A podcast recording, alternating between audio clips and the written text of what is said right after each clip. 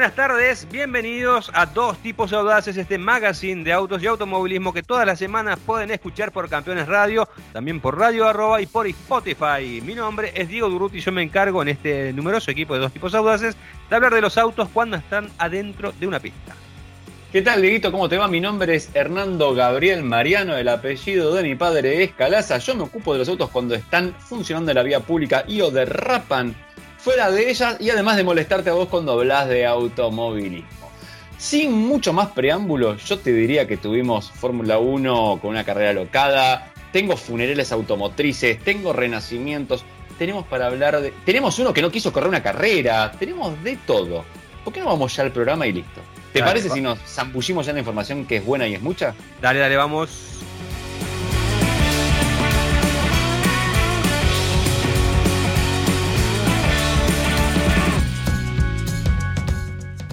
Bueno, Hernando, vamos a empezar por lo que creo que fue el plato fuerte del fin de semana. Hacía tiempo que no me emocionaba con una carrera de Fórmula 1. Y cuando digo emoción, me refiero a esa emoción de tensión y de eh, expectativa e incertidumbre que uno no sabe qué va a pasar, ¿no? Porque creo que este Gran Premio de, Rusia eh, justamente va a ser recordado por eso, ¿no? Fue una carrera muy entretenida, con muchas alternativas, ¿no? Ya desde el día sábado con el tema de, la lluvia que cambió ahí un poco el orden de la clasificación, con lo que pasó con Max Verstappen cambiando eh, partes de la unidad de, potencia y teniendo que largar desde el fondo. Después esa maniobra el día domingo que hizo eh, Mercedes con Valtteri Bottas que partía séptimo y después le hicieron cambiar algunas cositas eh, cosa de que penalice y largue por delante en el puesto 17, unos puestos más adelante que, Verstappen.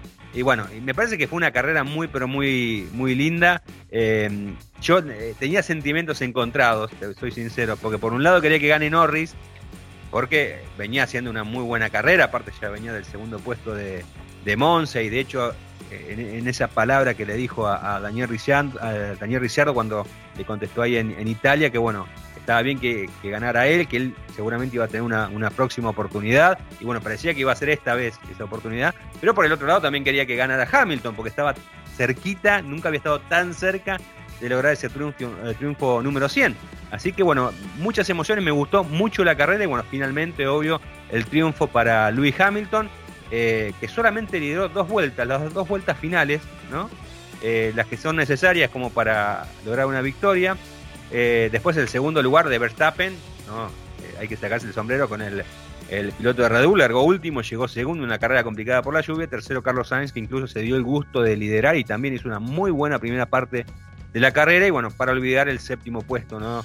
Digamos, de, de Lando Norris, parece un poco consuelo para el piloto británico, pero bueno, a mí me gustó la carrera de Fórmula 1. No sé qué, cómo la viste vos. Eh, apasionante, apasionante. Primero, con Sainz primereándolo a Norris, creo que fue muy lindo esa largada. Eh, después lo vimos a, Luisito ahí que se quedaba medio varado en un rato largo. Eh, Perdiendo incluso un, par de puestos. Al principio perdió un par de puestos. Ahora con la calma que se la tomó Luisito, dijo, en algún momento te voy a agarrar, tranquilo, tranquilo, tranquilo, y ahí fue. Eh, sí, me dio mucha lástima a Norris. Me, a ver, me pareció muy bien que se le haya jugado el pibe, que haya dicho, loco, no, yo quiero seguir esta estrategia. Me parece que seguramente aprenderá para el futuro que por algo hay gente experimentada en el equipo también, ¿no? Digo, cuando el piloto la acierta, qué bien, cómo leer la carrera del piloto, qué inteligente, sabe de meteorología. Cuando el piloto la pifia, la Pifi, es un piloto canadiense que está por ahí andando. Bueno, ese es el, gran problema. Eh, o sea, es que nosotros, Lando Norris tiene un abanico en mi mundo imaginario muy grande de, pilotos. Eh, ya lo hemos tenido fumando Porris, representante de Uruguay, eh, muy, muy tranquilo, venía. Eh, también hay muchos pilotos uruguayos he descubierto en la Fórmula 1. Alternativa. Alternativa. La Fórmula 1 alternativa, ¿no? Obviamente. Sí, sí, sí, sí, sí. Luego lo hemos tenido. Eh, hay una versión que es la, versión tabacalera, que es Philip Norris. Philip Norris. Eh, claro, muy bueno.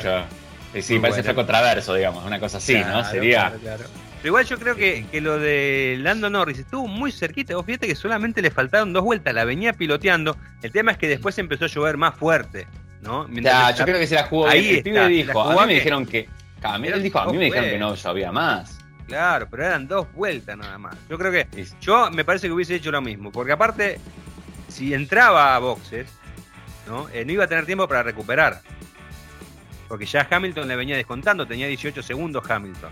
Ya se habían comido una mague. ¿Te acordás que se comieron una mague que los de Mercedes le hicieron? Te voy a Yo me acuerdo en la época de Schumacher hacían eso, ¿te acordás? Sí, Salían con las rueditas de Ferrari y entraba, entraba Hakkinen o Villeneuve y uh, se guardando las Ferrari. Tal cual, tal cual. Pero bueno, me, parece que, esta carrera, esta decimoquinta fecha ahí de, la Fórmula 1 en Sochi, eh, me gustó mucho, me parece eh, interesante ¿no? El, tema de que, que haya otros equipos peleando adelante no hacía tiempo que no se veían otros equipos peleando adelante. Obviamente en condiciones bastante atípicas, ¿no? Porque, bueno, el tema de, la clasificación del día sábado con, lluvia, incluso lo vimos a George Russell en el, tercer puesto. Después, bueno, cayó a la realidad y terminó en la décima ubicación, pero, pero me parece muy buena la recuperación eh, de, McLaren, o sea, está saliendo y está volviendo a ser ese equipo que realmente eh, estaba en los primeros puestos, ¿no? Después de, de, épocas de, magros resultados y bueno, Ferrari que intenta aprovechar las situaciones que se le presenta, también muy bueno también para destacar lo de, lo de Fernando Alonso, ¿no? que hizo una muy buena carrera, terminó en el sexto puesto, detrás de, de Valtteri Bottas, que aquí llegó quinto, y Daniel Ricciardo cuarto. Eh, un gran trabajo de piloto español para tener en cuenta. Eh, eh, creo que en este tipo de carrera, vos fíjate que, es lo que pasa siempre, ¿no? Cuando hay carreras así complicadas, más con las cuestiones climáticas, son los, grandes pilotos, aquellos que son talentosos, los que sobresalen, ¿no? Y lo que por ahí pueden dar un poquitito más y, se muestran un poquitito más eh, a pesar de no tener un buen auto, ¿no? Pasó con eh, Fernando Alonso terminando sexto y con Kimi Raikkonen, que volvió a la Fórmula 1 después de la pausa de dos carreras por el tema del COVID-19 y llegó en la octava posición delante de Sergio Pérez y de eh, George Russell. Lo de Pérez, bueno, es llamativo, ¿no?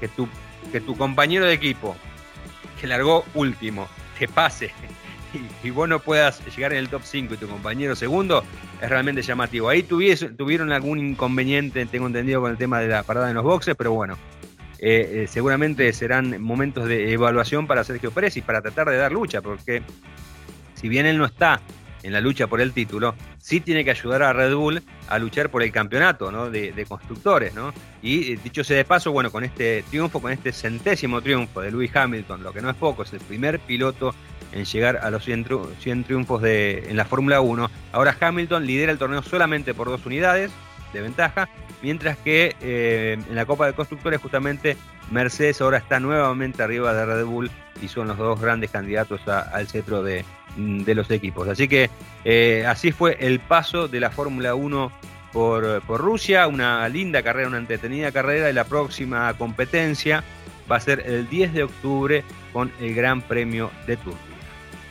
Muy bien, Dieguito. Eh, algunas reflexiones que me quedan del tema. Primero, cuando hablé del uruguayo, eh, allá que llorando habló del uruguayo, es encontramos que en Uruguay está existe Luis Javier Milton. alias Luis Hamilton. Claro, eh, Que es, eh, ya lo vamos a entrevistar porque está. Eh, hay, un, hay una similitud, similitud muy grande con, con Luis, ¿eh?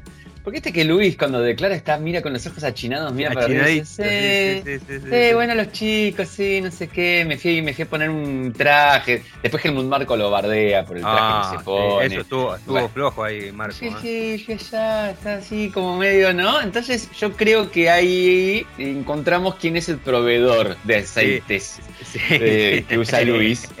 Muy bueno. Tenemos todo legal, ¿eh? Todo legal. todo legal. Todo legal. Eh, ¿Vos, te cuenta una cosa, un detalle de, del podio?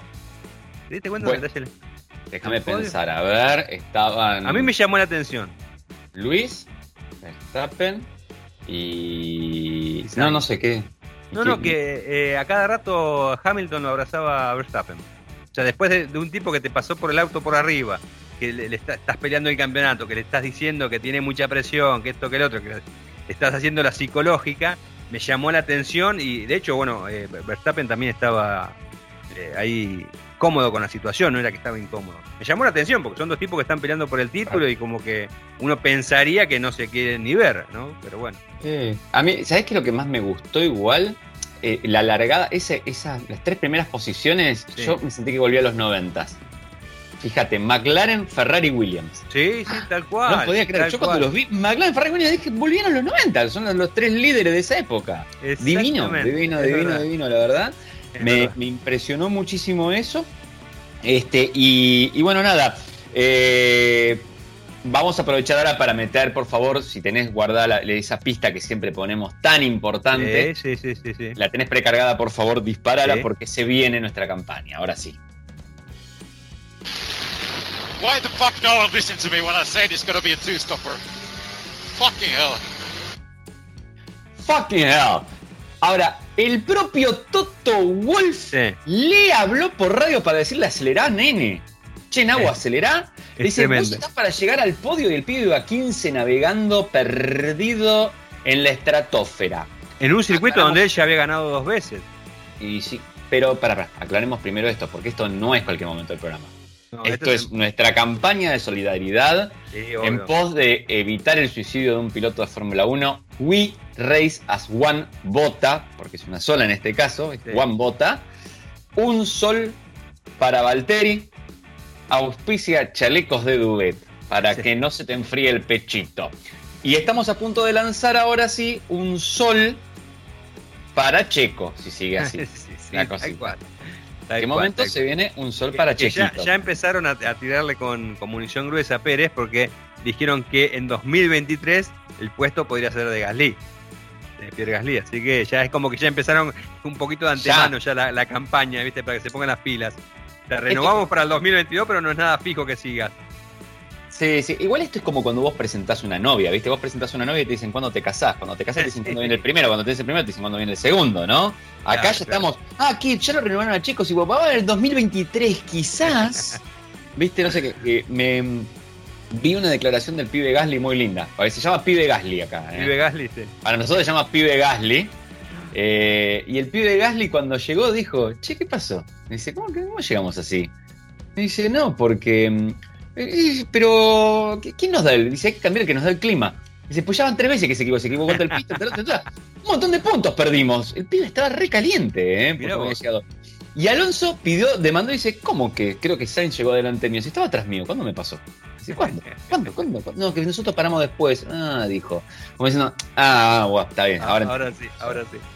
Bueno, eh, Hernando, querido, tengo algo que decirte. Decímelo. Bueno, si sabías qué hacer con una virome y un cassette y ahora sabes usar la última app, o si para hablar con la chica o el chico que te gustaba primero tenías que hablar con toda la familia y ahora resolves con un match, hay un auto inspirado en vos, el Chevrolet Cruz, porque tiene un motor turbo de 153 caballos, lo mejor del mundo analógico, y Wi-Fi con OnStar, lo mejor del mundo digital. Chevrolet Cruz, un auto con lo mejor de dos mundos. Chevrolet Cruz, un auto inspirado en una generación única, que nació en el mundo analógico y creció en el digital. Son personas que cuando escuchan, saben de qué se trata y que para conectarse a Internet solo tienen que subirse a su Chevrolet. Chevrolet Cruz. Encontrá lo mejor de dos mundos. Encontrá nuevos caminos. Hablando de los de dos mundos, una cosa chiquitita. ¿Qué trajiste esta vez? A ver, dale. este, este, es tu espacio. Este, este, es mi espacio. Este es mi espacio. Eh, obviamente la gente no nos ve, pero bueno, nosotros nos estamos comunicados vía webcam y cada uno, cada vez que pasa el spot de Chevrolet, presenta algo del de el mundo del siglo pasado. Y este, a ver si conoces este artilugio. Eso, para, para, para, Había dos artefactos. Yo no tuve ninguno de los dos. A esa tecnología yo no, no, llegué a acceder. Era cara para mí. Estaba el Hangel y la Palm. Esta es Palm. Es una Palm. Sí, bueno, lamentablemente no encontré el, cargador porque anda esta Palm. Este fue mi eh, eh, dispositivo eh, previo al smartphone. Perdón, quiero, para la gente que no lo ve, Diego tiene en la mano ahora algo que parece un smartphone. Que parece un smartphone con unos botones físicos abajo, apenas uno, no central, no sé qué, podría ser como donde va la huella digital. cinco botones, cinco botones. Uno en el medio que era el menú, después tiene, eh, bueno, la home, calendario, eh, después contacto y internet. El loguito de internet, podía navegar con esto. ¿Y, con qué? ¿Tenía wifi? ¿Con qué? Sí, vos te, sí, te conectabas con wifi. Por favor, me, interesaría saber una cosa. Esto era previo, no tenías smartphone, tenías un celular comuncito ese con, la, con la teclita que, para mandar el textito. Y, ese artefacto que era como llevarte una computadora con vos para ver los mails, todo eso. Bien, y, y, qué sé, veías mails, punto. Algo más hacías con eso, tenías tu agenda, podías, tenías ahí. No, acá tenías, acá tenías el calendario, tenías la agenda con los contactos, eh, también podías navegar, podías navegar por internet, tenía navegador. No, estaba, estaba muy, estaba piola. y lo bueno es que yo soy muy, muy friki con ese tipo de cosas y las guardo. No sé para qué, pero las guardo. Porque algún día la vendes cara esas cosas. Sí, puede ser, puede ser. Ojalá. cara. Bueno, y ya que estamos hablando de, algo de algo viejo, algo nuevo, algo prestado y no sé cuánto, ¿viste? esas cosas que usan los gringos, yo la verdad que no, lo único que sé es los martes no te cases ni te embarques, es el único que sé completito. Vamos a hablar de una dos noticias interesantes. Tengo, tengo algo así que, ¿cómo se llamaba? Cuatro bodas y un funeral. Yo tengo sí, cuatro bodas y una boda. Tengo tres funerales y una boda vamos a arrancar igualmente eh, por. Vamos a arrancar por la boda. Porque eh, Onyx y Tracker van a duplicar la producción. Este, la medida va a afectar al hatchback y el SUV, que son producidos en Brasil, y se va a llevar a cabo tras una larga interrupción en su fabricación. Vos sabés que eh, pandemia, chips. El otro día estaba averiguando, ¿por, ¿cómo es el tema? ¿Por qué no hay más chips para autos de golpe? ¿Por qué los autos tienen tanto poner? Claro, como los autos se dejaron de producir o no se vendían tanto y la planeación de ventas era menor, esos chips fueron todos a parar para el lado de las PlayStation, para otro lado, que era que tenía mucha venta, pero estábamos todos en casa al cohete y queríamos hacer algo, ¿viste? Exactamente. Eh, entonces, aparentemente ese habría sido el problema. Bueno, vos sabés que General Motors tiene nuevo presidente para Sudamérica, que es Santiago Chamorro, eh, y anunció en las últimas horas, te diría que duplicará la producción de estos dos modelos desde Brasil. Eh, la novedad se dio a conocer tras las dificultades de la empresa estadounidense, padeció por la escasez de chips eh, y a partir de marzo pasado provocó interrupciones en tres de sus plantas del país vecino. Así que lo, interesante es que volvemos al ritmo, volvemos a la producción y allá vamos todos saliendo para adelante y esto va volviendo a la, a la normalidad, cosa que a veces me preocupa cuando salís a manejar a la calle, ya están llenas de autos y es un embole. Ahora, si querés, tengo un datito, un datito, porque justamente viste que hay, hay otro sitio hermano de Automundo que se llama nacionrpm.com. Mira qué interesante. Nación Sí, que el día sábado subió una noticia muy interesante con respecto al tema de los chips. Eh, que eh, tuvieron un incremento con el tema de la escasez y bueno, que no solamente se utilizan para los autos, sino para otros artefactos, del 90% el valor de los chips. Y según datos de Alex Partner, esta situación les costará a los fabricantes de automóviles unos 200, 210 mil millones de dólares. ¿eh? Y se, va, se van a fabricar, se estiman, a raíz de esta situación, 7.7 millones de vehículos menos. Anda a buscar a la red, se llama esto, ¿no? Anda a buscar a la red. Eh, muy, muy interesante, la verdad. Me gusta Nación RPM. Repip, madre, quiere decir. no, no, pero podría. Pero podría. ¡Está de! Sí. ese sale en España. Ese sale en España, sí, sí, sí, podría, podría. ¿eh? ¿Eh? Muy bien, muy bien. Ahora vamos a pasar a, los avisos fúnebres del programa. Vamos a arrancar esto. Eh, ¿Qué pasa con el Fiat 1? Aparentemente le decimos goodbye, adiós a nuestro querido Fiat Uno. Vos sabés que el auto, nada, es un auto mítico porque nació ya por los 80, acá estuvo en producción muchísimo tiempo y pasó de ser de un auto de deseo un auto que era más popular o accesible, o sea, cumplió con todo un abanico, un ciclo de vida larguísimo. Un auto que originalmente fue diseñado por Giuseppe Giugiaro, no cualquier cosa, el mismo tipo que te diseñó los Lancia Delta, el Golf, el Sirocco original, también diseñó el Fiat Uno, auto, auto del año en Europa. Eh, impresionante. Fiat Uno no, tuvo, tuvo un facelift importante en Europa y después ya siguió el punto. ¿no?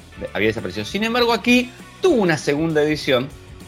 Eh, el, Fiat Un, el Fiat Uno hecho en, en Brasil, que venía para Argentina. Un auto que, a mi parecer, en realidad era más un sucesor del Panda que del 1, pero claro, obviamente, como acá no tuvimos Panda y uno era el nombre que, tenía peso, se lo llamó Fiat 1 o Nuevo 1 en aquel momento. Para mí, un precursor de esta nueva moda que se viene ahora de los este, hatchbacks SUVizados, le digo yo. SUVizados. Viste que ya vimos el nuevo C3, por ejemplo, como va a ser, que es más cuadradito, más alto, más rectito. Y si mira el Fiat 1 ahora. Este es un auto con un diseño divino. Dinámicamente a mí nunca me cerró mucho, me parece que, que le faltaba unas cuantas puliditas.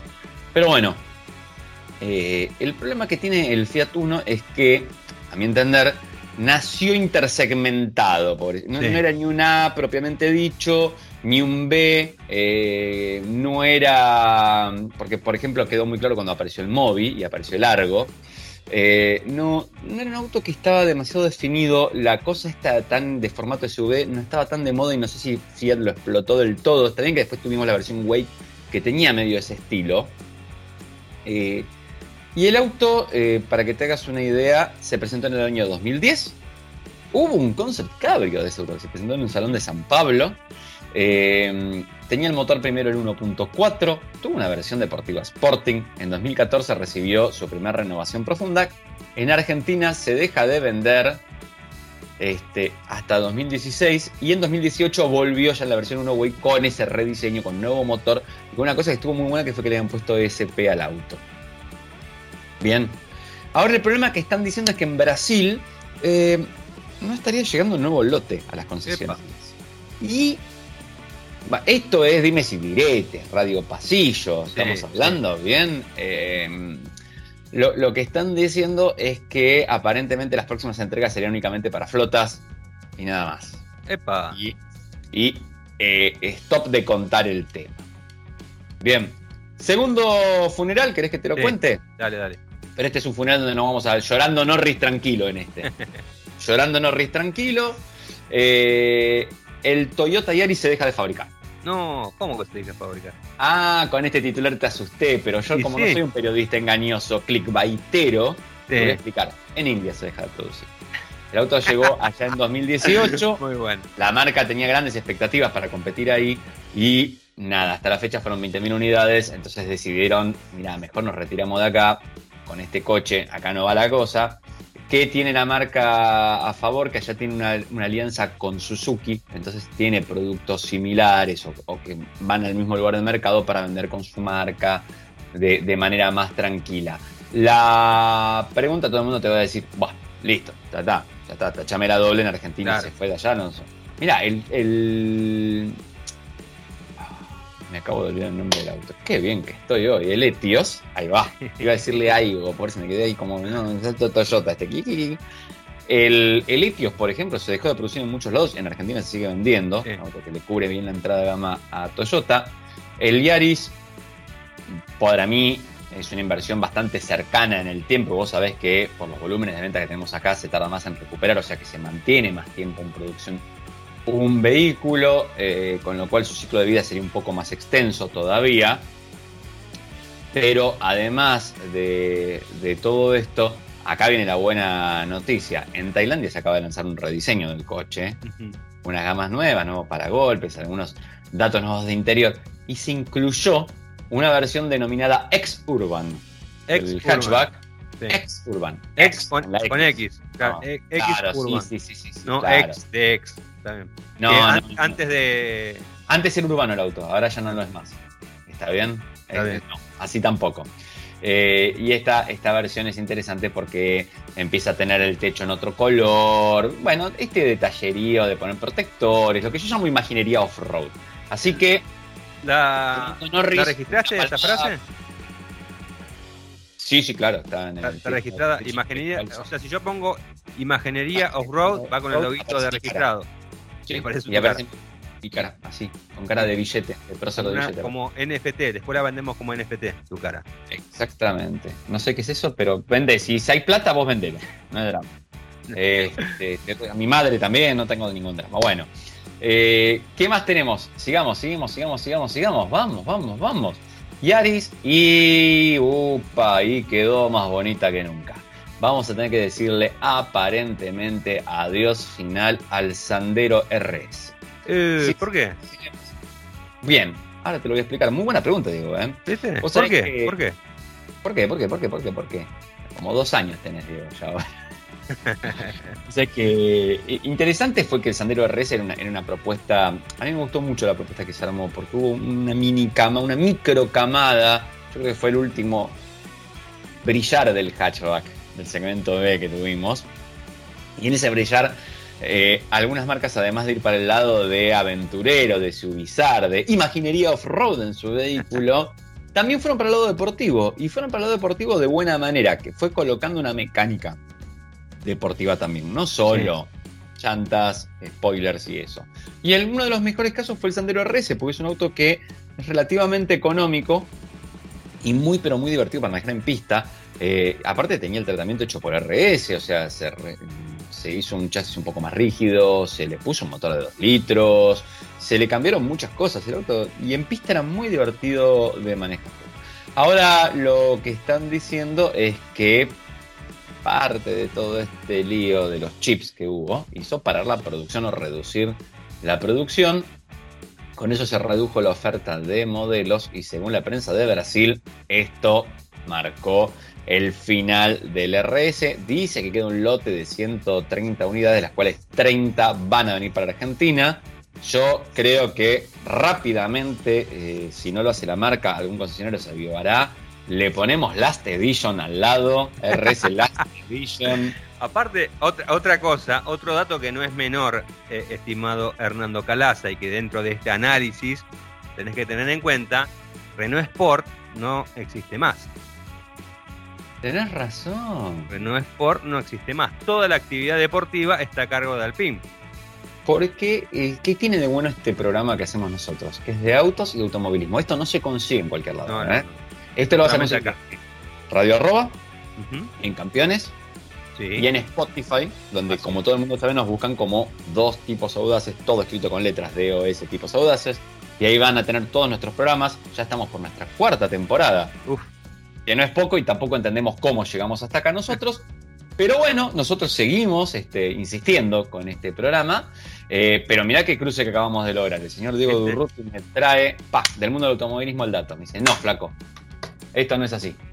Renault Sport no existe más a partir de eh, el año pasado, creo que fue, o a principios de este año. Todo lo que tiene que ver con la- el aspecto deportivo, todo lo que tiene que ver dentro de deportivo, dentro del grupo Renault, es Alpine. ¿Eh? Así Al que fin y no al hay- cabo, Alpine y al cabo, así es. ahora, Así pará, que si bueno. yo me quiero comprar un ahora, quiero un Megane RS en Europa, ¿eh? no, no sé acá. Un San, no, Sandero en Europa. Bueno, sí, pero sería con otra marca. Un Clio RS. No hay. No, no, no, no vas a conseguir eh, 2021, estimo, o 2022. ¿Y, y cómo, qué voy a comprarme? Un, por ejemplo, me voy a conseguir No, un es que en realidad- Clio Alpine. El- y ¿Cómo bueno, es que, llamar? es que en realidad Alpino que está haciendo ahora va a, empe- a- va a presentar una serie de nuevos modelos y va a, ver- va a tener, además del A110, que es el caballito de batalla, vehículos en una gama inferior, ¿no? Y dentro de, se estima que va a haber algún, algún desarrollo propio. ¿Habrá? Te hago una, una consulta más con esto, ¿no? Sí. Eh, eh, ¿Habrá al cuchuflito? Porque, como dijo una, una expresidenta, podríamos tener la marca Alpindonga y al cuchuflito. claro, claro, claro. Muy bueno, muy bueno. En fin, así que yo digo que para mí hay que sacar Last Edition o el Alonso Edition. O, o con, porque nadie, porque es el único que da una carrera con Alpine. Sí, sí, sí, sí, el Ocon Con- Edition. Sí. Me compré un. lo que pasa, me, me- me queda como el Ocon, te diría, ¿no? Yo no cual, sé.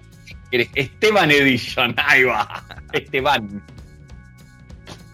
En fin, Perfecto. terminamos con el, con el lote de necrológicas y, eh, y, y re- y renacimiento. Ahí va. Bueno, eh, vamos a hablar ahora, eh, ya que hablábamos eh, en el bloque ante- anterior de Fernando Alonso, que lo mencionabas. Eh, Tu ¿sabes amigo. qué? Sí, mi amigo. Bueno, sabes que mi amigo tiene un nuevo rival en España.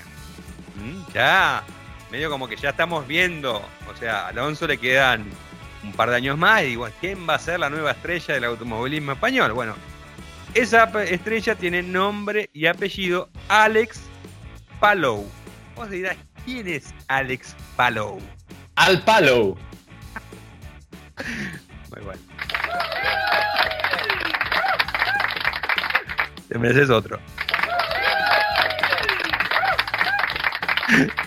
Alex Palou es el nuevo campeón que tiene la IndyCar. Es un piloto español, tiene 24 años nada más, un chico muy pero muy joven, eh, que en su segunda temporada en la categoría logró el título de la IndyCar, que recordemos todos, ¿no? Eh, la IndyCar es como si fuese la Fórmula 1 de los Yankees, ¿no? Es la principal categoría de monoposto de los Estados Unidos. Hizo una muy buena temporada que incluyó eh, tres victorias y cinco podios.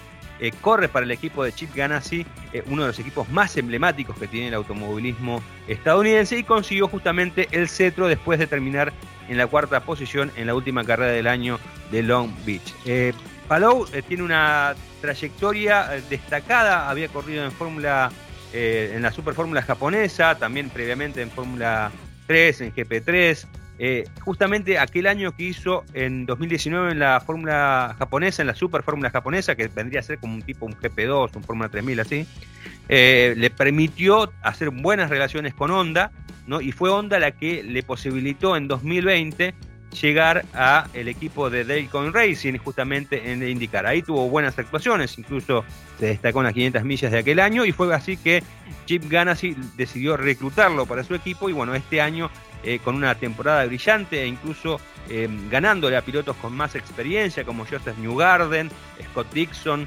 Simón Pagenou y Will Power, se logró, eh, se consagró campeón de esta categoría Yankee. Y me parece bueno esto, destacar una cosa, hace cosa de un par de semanas atrás hubo una declaración de Román Grosjean, nuestro querido amigo ex Fórmula 1, que este año también decidió correr en la IndyCar. Y bueno, lo que decía Grosjean, les daba un consejo a los jóvenes, que está bien, nosotros a Grosjean por ahí lo tenemos como el, último de la tabla, que efectivamente estaba porque estaba corriendo en un Haas, eh, piloto que de tanto en tanto se mandaba algún moco, o sea, tenía una forma de correr bastante particular. Eh, obviamente logró fama mundial al sobrevivir de entre las llamas en ese accidente de Gran Premio de Bahrein. Pero lo que decía. El ave Fénix. El ave Fénix. ¡Ave Fénix! Gritó y apareció Surgió de, de, las cenizas de su cast todo quemado. Pero lo que decía, lo que me llamó la atención, eh, era lo que decía Grosjean respecto a que en la IndyCar podía darse el gusto de disfrutar correr. Porque no tenía que pensar en tantas cosas como en la Fórmula 1, básicamente del tema de la temperatura de las gomas, de eh, hacer un protocolo para encender el auto y demás, sino que era algo como más automovilismo puro, ¿no? Entonces lo que le decía a los jóvenes, eh, Román Grosjean, era que eh, no todo es la Fórmula 1 en la vida, sino que también podían mirar justamente hacia los Estados Unidos e ir a correr en la IndyCar, que es un automovilismo bastante particular, ¿no? Porque este, tiene eh, la Indy corre en, óvalos, corre en circuitos callejeros, corre en autódromos, todos los pilotos son estrellas, no hay uno que no lo sea, tiene un nivel de marketing muy, pero muy importante, creo que incluso superior a lo que puede ser la Fórmula 1, más allá que la Fórmula 1 tiene obviamente una trascendencia a nivel mundial. Eh, así que bueno, me parece que esas palabras que dijo Román Grosjean, ahora las está confirmando justamente Alex Palou, que eh, aspira justamente a no ser el primero y el único español en consagrarse campeón de esta categoría y que también invita a otros compatriotas de él, a otros pilotos españoles, a sumarse a esta división estadounidense. Muy interesante, Diego. ¿Cómo lo vemos para las Indy 500? Porque era algo que quería Ferni, tu amigo. Eh, eh, sí, eh, no, ya el, año pasado debutó y anduvo bien y este año estuvo en el top 5 también. ¿no? es, un pibe bastante rápido, muy, muy rápido, muy joven, por cierto, tiene 24 años, debe ser uno de los campeones más nobles que tiene la IndyCar, que suele tener pilotos de, mayor edad, ¿no? más treintañeros. Pero bueno, me parece que, está bueno lo que, lo que dice tanto Palau como lo que dice Grosjean, ¿no? el tema de, de por ahí ver un poco más a, la IndyCar ¿no? como, como una categoría también a tener en cuenta y que eh, tiene un gran nivel, porque los autos van también muy, pero muy rápido.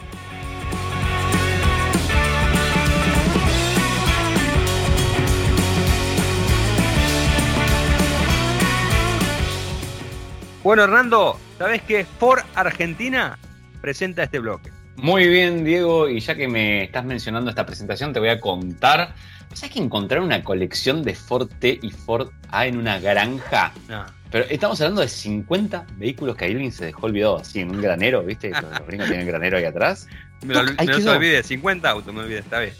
Sí, evidentemente alguien los estaba coleccionando y evidentemente en algún momento algo le pasó en la vida, pobre persona. No lo encontraron adentro de uno, de esos autos, nada, ¿no? Porque por ahí. Eh, no, Dicen que no, por ahora. Este, por ahora no. Este, y nada, y vos sabés que el Ford T y Ford son los dos primeros modelos masivos que hizo Ford. El T es el que revolucionó la industria automotriz en su momento, porque fue el primer auto producido con el sistema de línea de producción y de manera masiva con piezas intercambiables además. O sea, que no era artesanal, no era que, viste que, no sé, hay autos que la puerta está hecha para ese auto. Conseguiste una que entre de nuevo, necesitas el artesano que te la martilla de nuevo hasta que entre.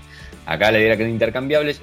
Curiosamente, y para lo que por ahí mucha gente crea, no es el primer auto moderno de la historia. Cuando hablo de moderno, no es el primer auto que tenía los pedales donde los tenemos ahora, la palanca cambio donde la tenemos ahora. El Forte las cosas eran distintas, los cambios se pasaban con pedales, este, era, era otra cosa.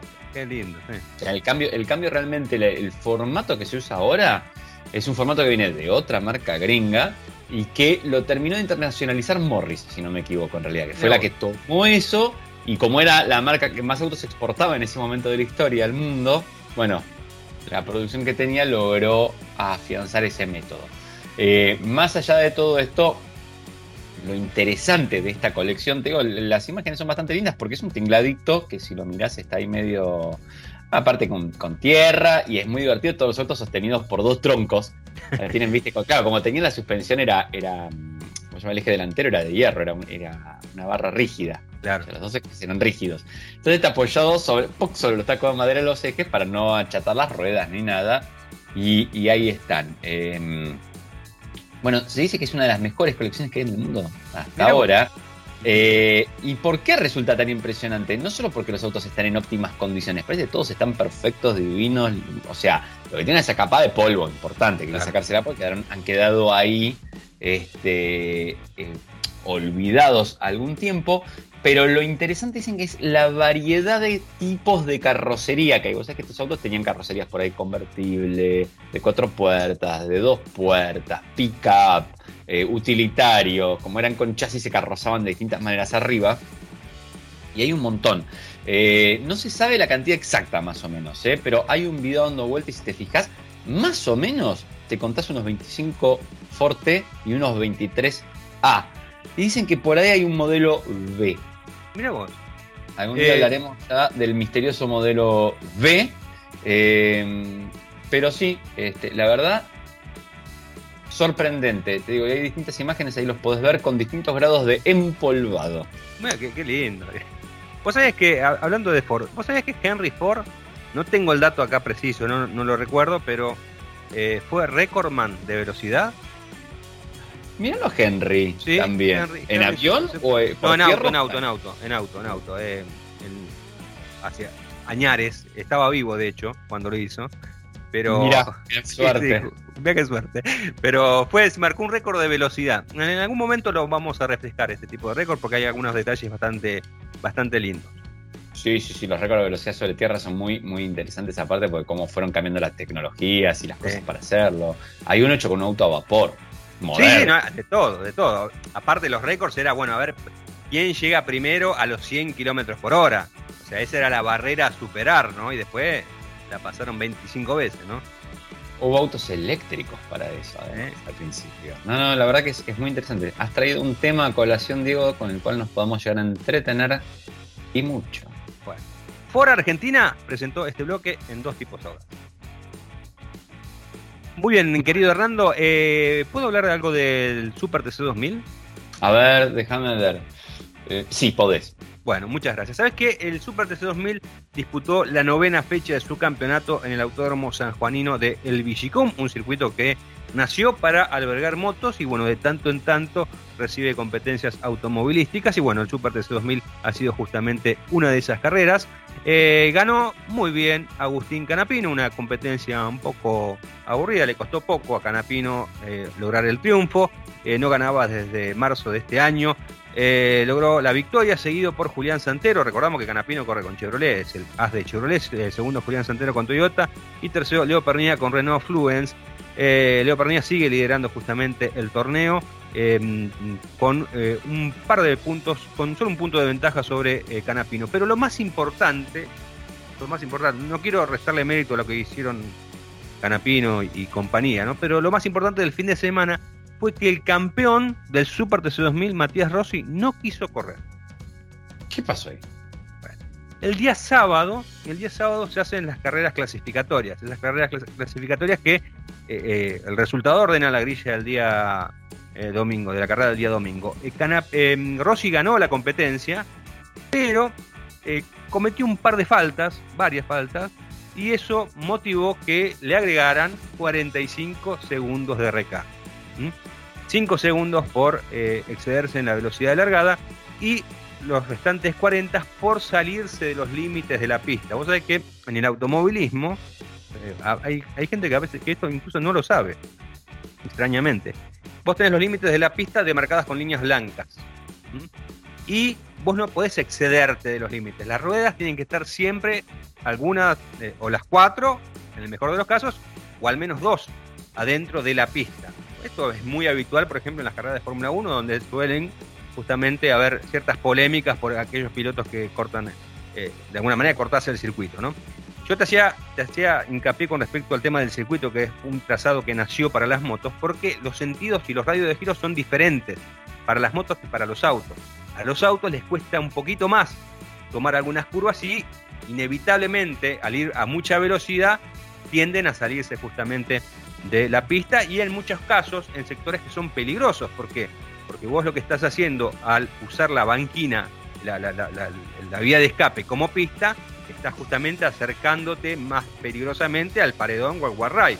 Lo que tenés que tratar es de no hacer eso y para no hacer eso tenés que estar dentro de los límites de la pista. Bueno, la cuestión es que ofuscado por esta sanción que consideró injusta, incluso dijo Matías Rossi en su cuenta de Instagram que fue puesto a dedo en el puesto número 18, dando a entender que hubo una manipulación de resultados, bueno, desistió de correr justamente el día domingo y bueno, obviamente hay toda una polémica a raíz de esto. Eh, obviamente eh, Rossi considera que fue injusta su maniobra, más allá de que eh, había una cámara on board del auto de, Bernie Schaber, que de hecho su concurrente, el concurrente del mendocino, hizo una denuncia en la que se veía perfectamente que había excedido los límites de la pista Matías Rossi en más de 10 oportunidades. Pero acá no queda todo, porque en la previa él había corrido el fin de semana anterior en, en Brasil. Y vos sabés que con el tema de las restricciones y demás, hasta hace unos días, hasta hace una semana anterior, vos tenías que hacer una cuarentena. vos venías del exterior y tenías que hacer un periodo de cuarentena. Bueno, el día viernes eso se cambió. Y por eso Matías Rossi no había viajado todavía a, San Juan previendo que eso se iba a cambiar y que no necesariamente iba a tener que hacer una cuarentena. Bueno, en el medio hubo muchos comentarios de gente de, equipos adversarios que objetaban la presencia de Rossi, decían que no podía estar corriendo y demás.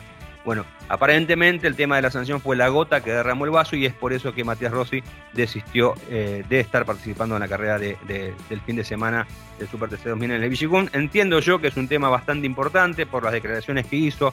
Me parece que el Automóvil Argentino, la CDA, no debería dejar pasar estas declaraciones porque de algún modo dijo, repito, que fue puesto a dedo en el puesto 18, o sea, dando a entender que hubo una, una digitación de los resultados, ¿no? una manipulación de los resultados, por así mejor decirlo.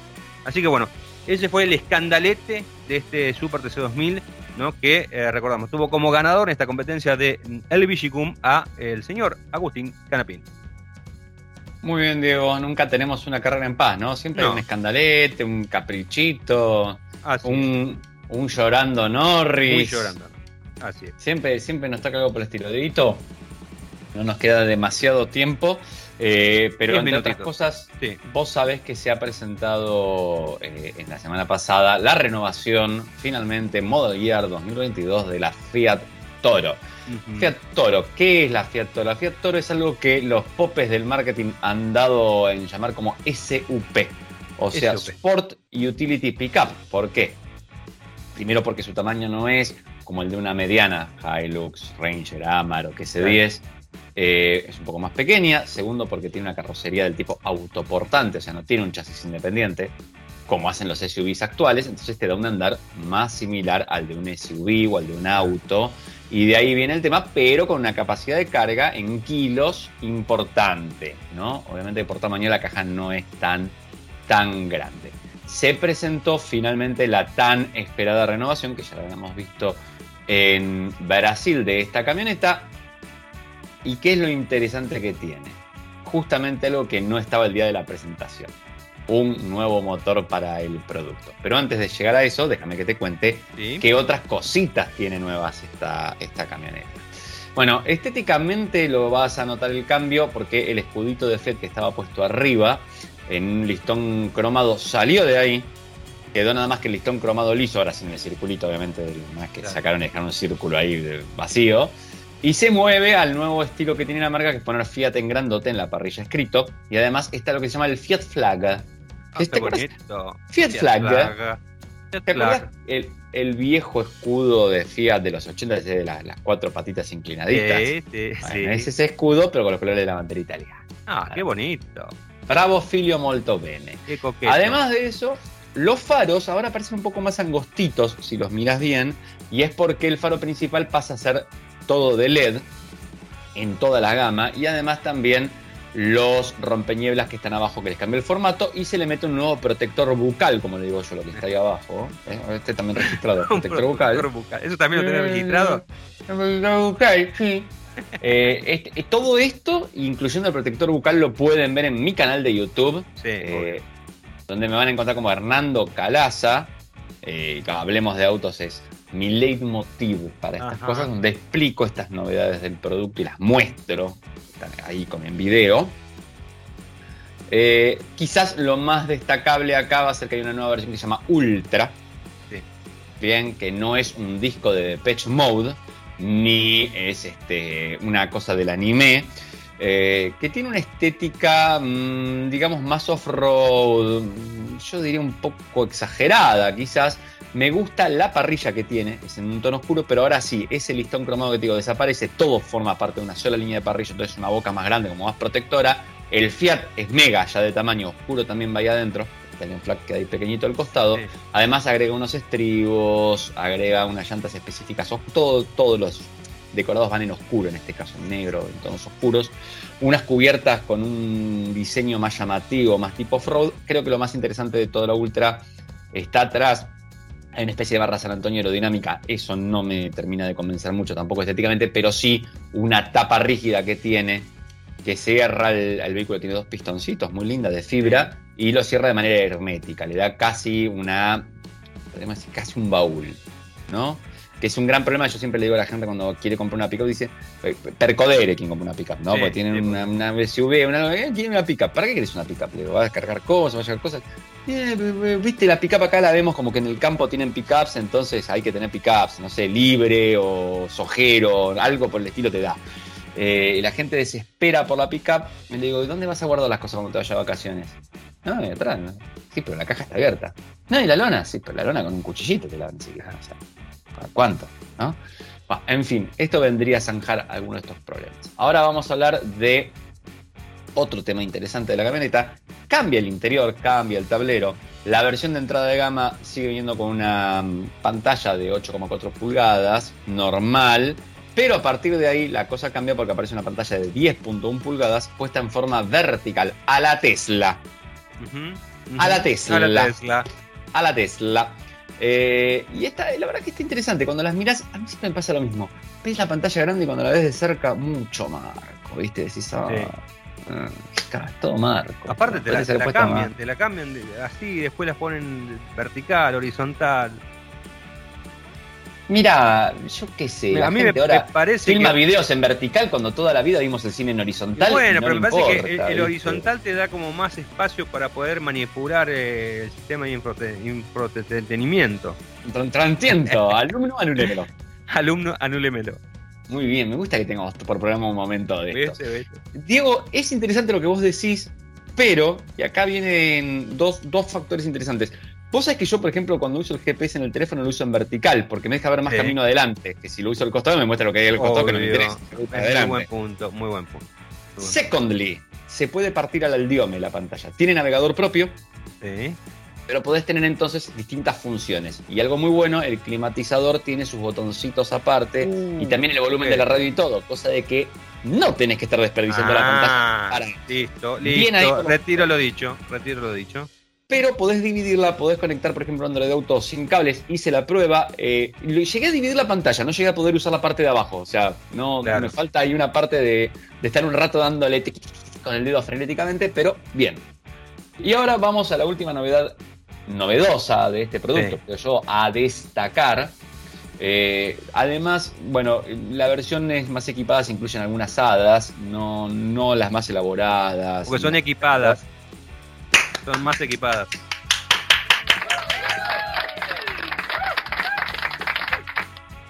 Bien, Diego, bien. Esta vez lo hiciste. Eh, vamos, Diego, todavía. Te viene con un Antonio Giovinazzi adentro. Ah, no, eso te la choca, te la choca en todos los casos. Sí, sí, sí. Antonio, sí, sí, sí, sí, sí. Eh, no, viene si tiene mantenimiento de carril, autofrenado de emergencia y, y una tercera que después te la. Ah, y altas automáticas. Prende cuando ve que no hay nadie adelante, pone el máximo de iluminación posible, cuando ve una luz de frente, baja para... Ah, muy bueno. De eso te probé. Manejé un vehículo con ese sistema, no de esta marca, sí del mismo grupo, Stellantis. Eh, y en ruta es muy cómodo, te digo la verdad. ¿eh? Hay Muy momentos donde ¡puc! te pasa bien un auto de frente y por ahí perdés un poco de visibilidad, pero Claro. lo pasa. prende todo y es como que va con los, ¿viste? Como Muy bueno. Con Peñuela, bueno. toda la cosa, lo del Bora, todo azul, prendido, igual. Sí. Divino. Bien. Eh, ahora sí, la novedad novedosa Sí. es el nuevo motor, porque vos sabés que la camioneta conserva en entrada de gama el motor de 1.8 litros, 130 caballos, 170 Nm de torque, tracción delantera, caja automática de 6 cambios. Conserva, y en los tres niveles de equipamiento, Freedom, Volcano y Ultra, conserva también el motor eh, 2.0, yo digo TDI, los amantes de esto me van a decir que no es TDI, que es multijet, turbo diésel básicamente, Mm. por eso turbo diésel, TD, turbo diésel inyección, quiere decir TDI, ¿no? Claro. Eh, que rinde también 170 caballos, 350 newton metros de torque, viene con tracción integral en todos los casos y con la caja automática de 9. Pero, y acá llega esa novedad que estábamos esperando, está el motor de 1.3 litros turbo de la nueva familia Firefly o Firefly, si usted lo quiere decir, o Firefly, eh, si lo quiere decir en Tano. Eh, está generando unos 170 caballos y 270 newton metros de torque. Como siempre le digo a la gente, para que se hagan una idea, unos 250 newton metros de torque te está generando un motor de 2.5 litros aspirado. O sea, un lindo empuje tiene esto. Tracción delantera, caja automática de 6 cambios. Lamentablemente no está todavía disponible en el país, así que eh, bueno, hay que esperar un poquito para que lleguen estas unidades. Van a venir con el nivel volcano, que ya está muy bien equivocado. Eh, equivocado. ah, alumno, anúlemelo. Equipado. Ajá. Eh, este sería el resumen del día de la fecha. Bueno, espectacular. Bueno, con este resumen nos despedimos hasta la semana que viene. Lo último, ¿cuántos calazas le das a la nueva Fiat Toro? Depende. Quiero probar la versión turbo antes de hablar. Déjame. me, me parece, me parece muy bien. Me parece muy bien. Déjame, déjame que maneje toro. Haceme el coro ahora, Ruti, vamos. Hasta la semana que viene. Chau, chau.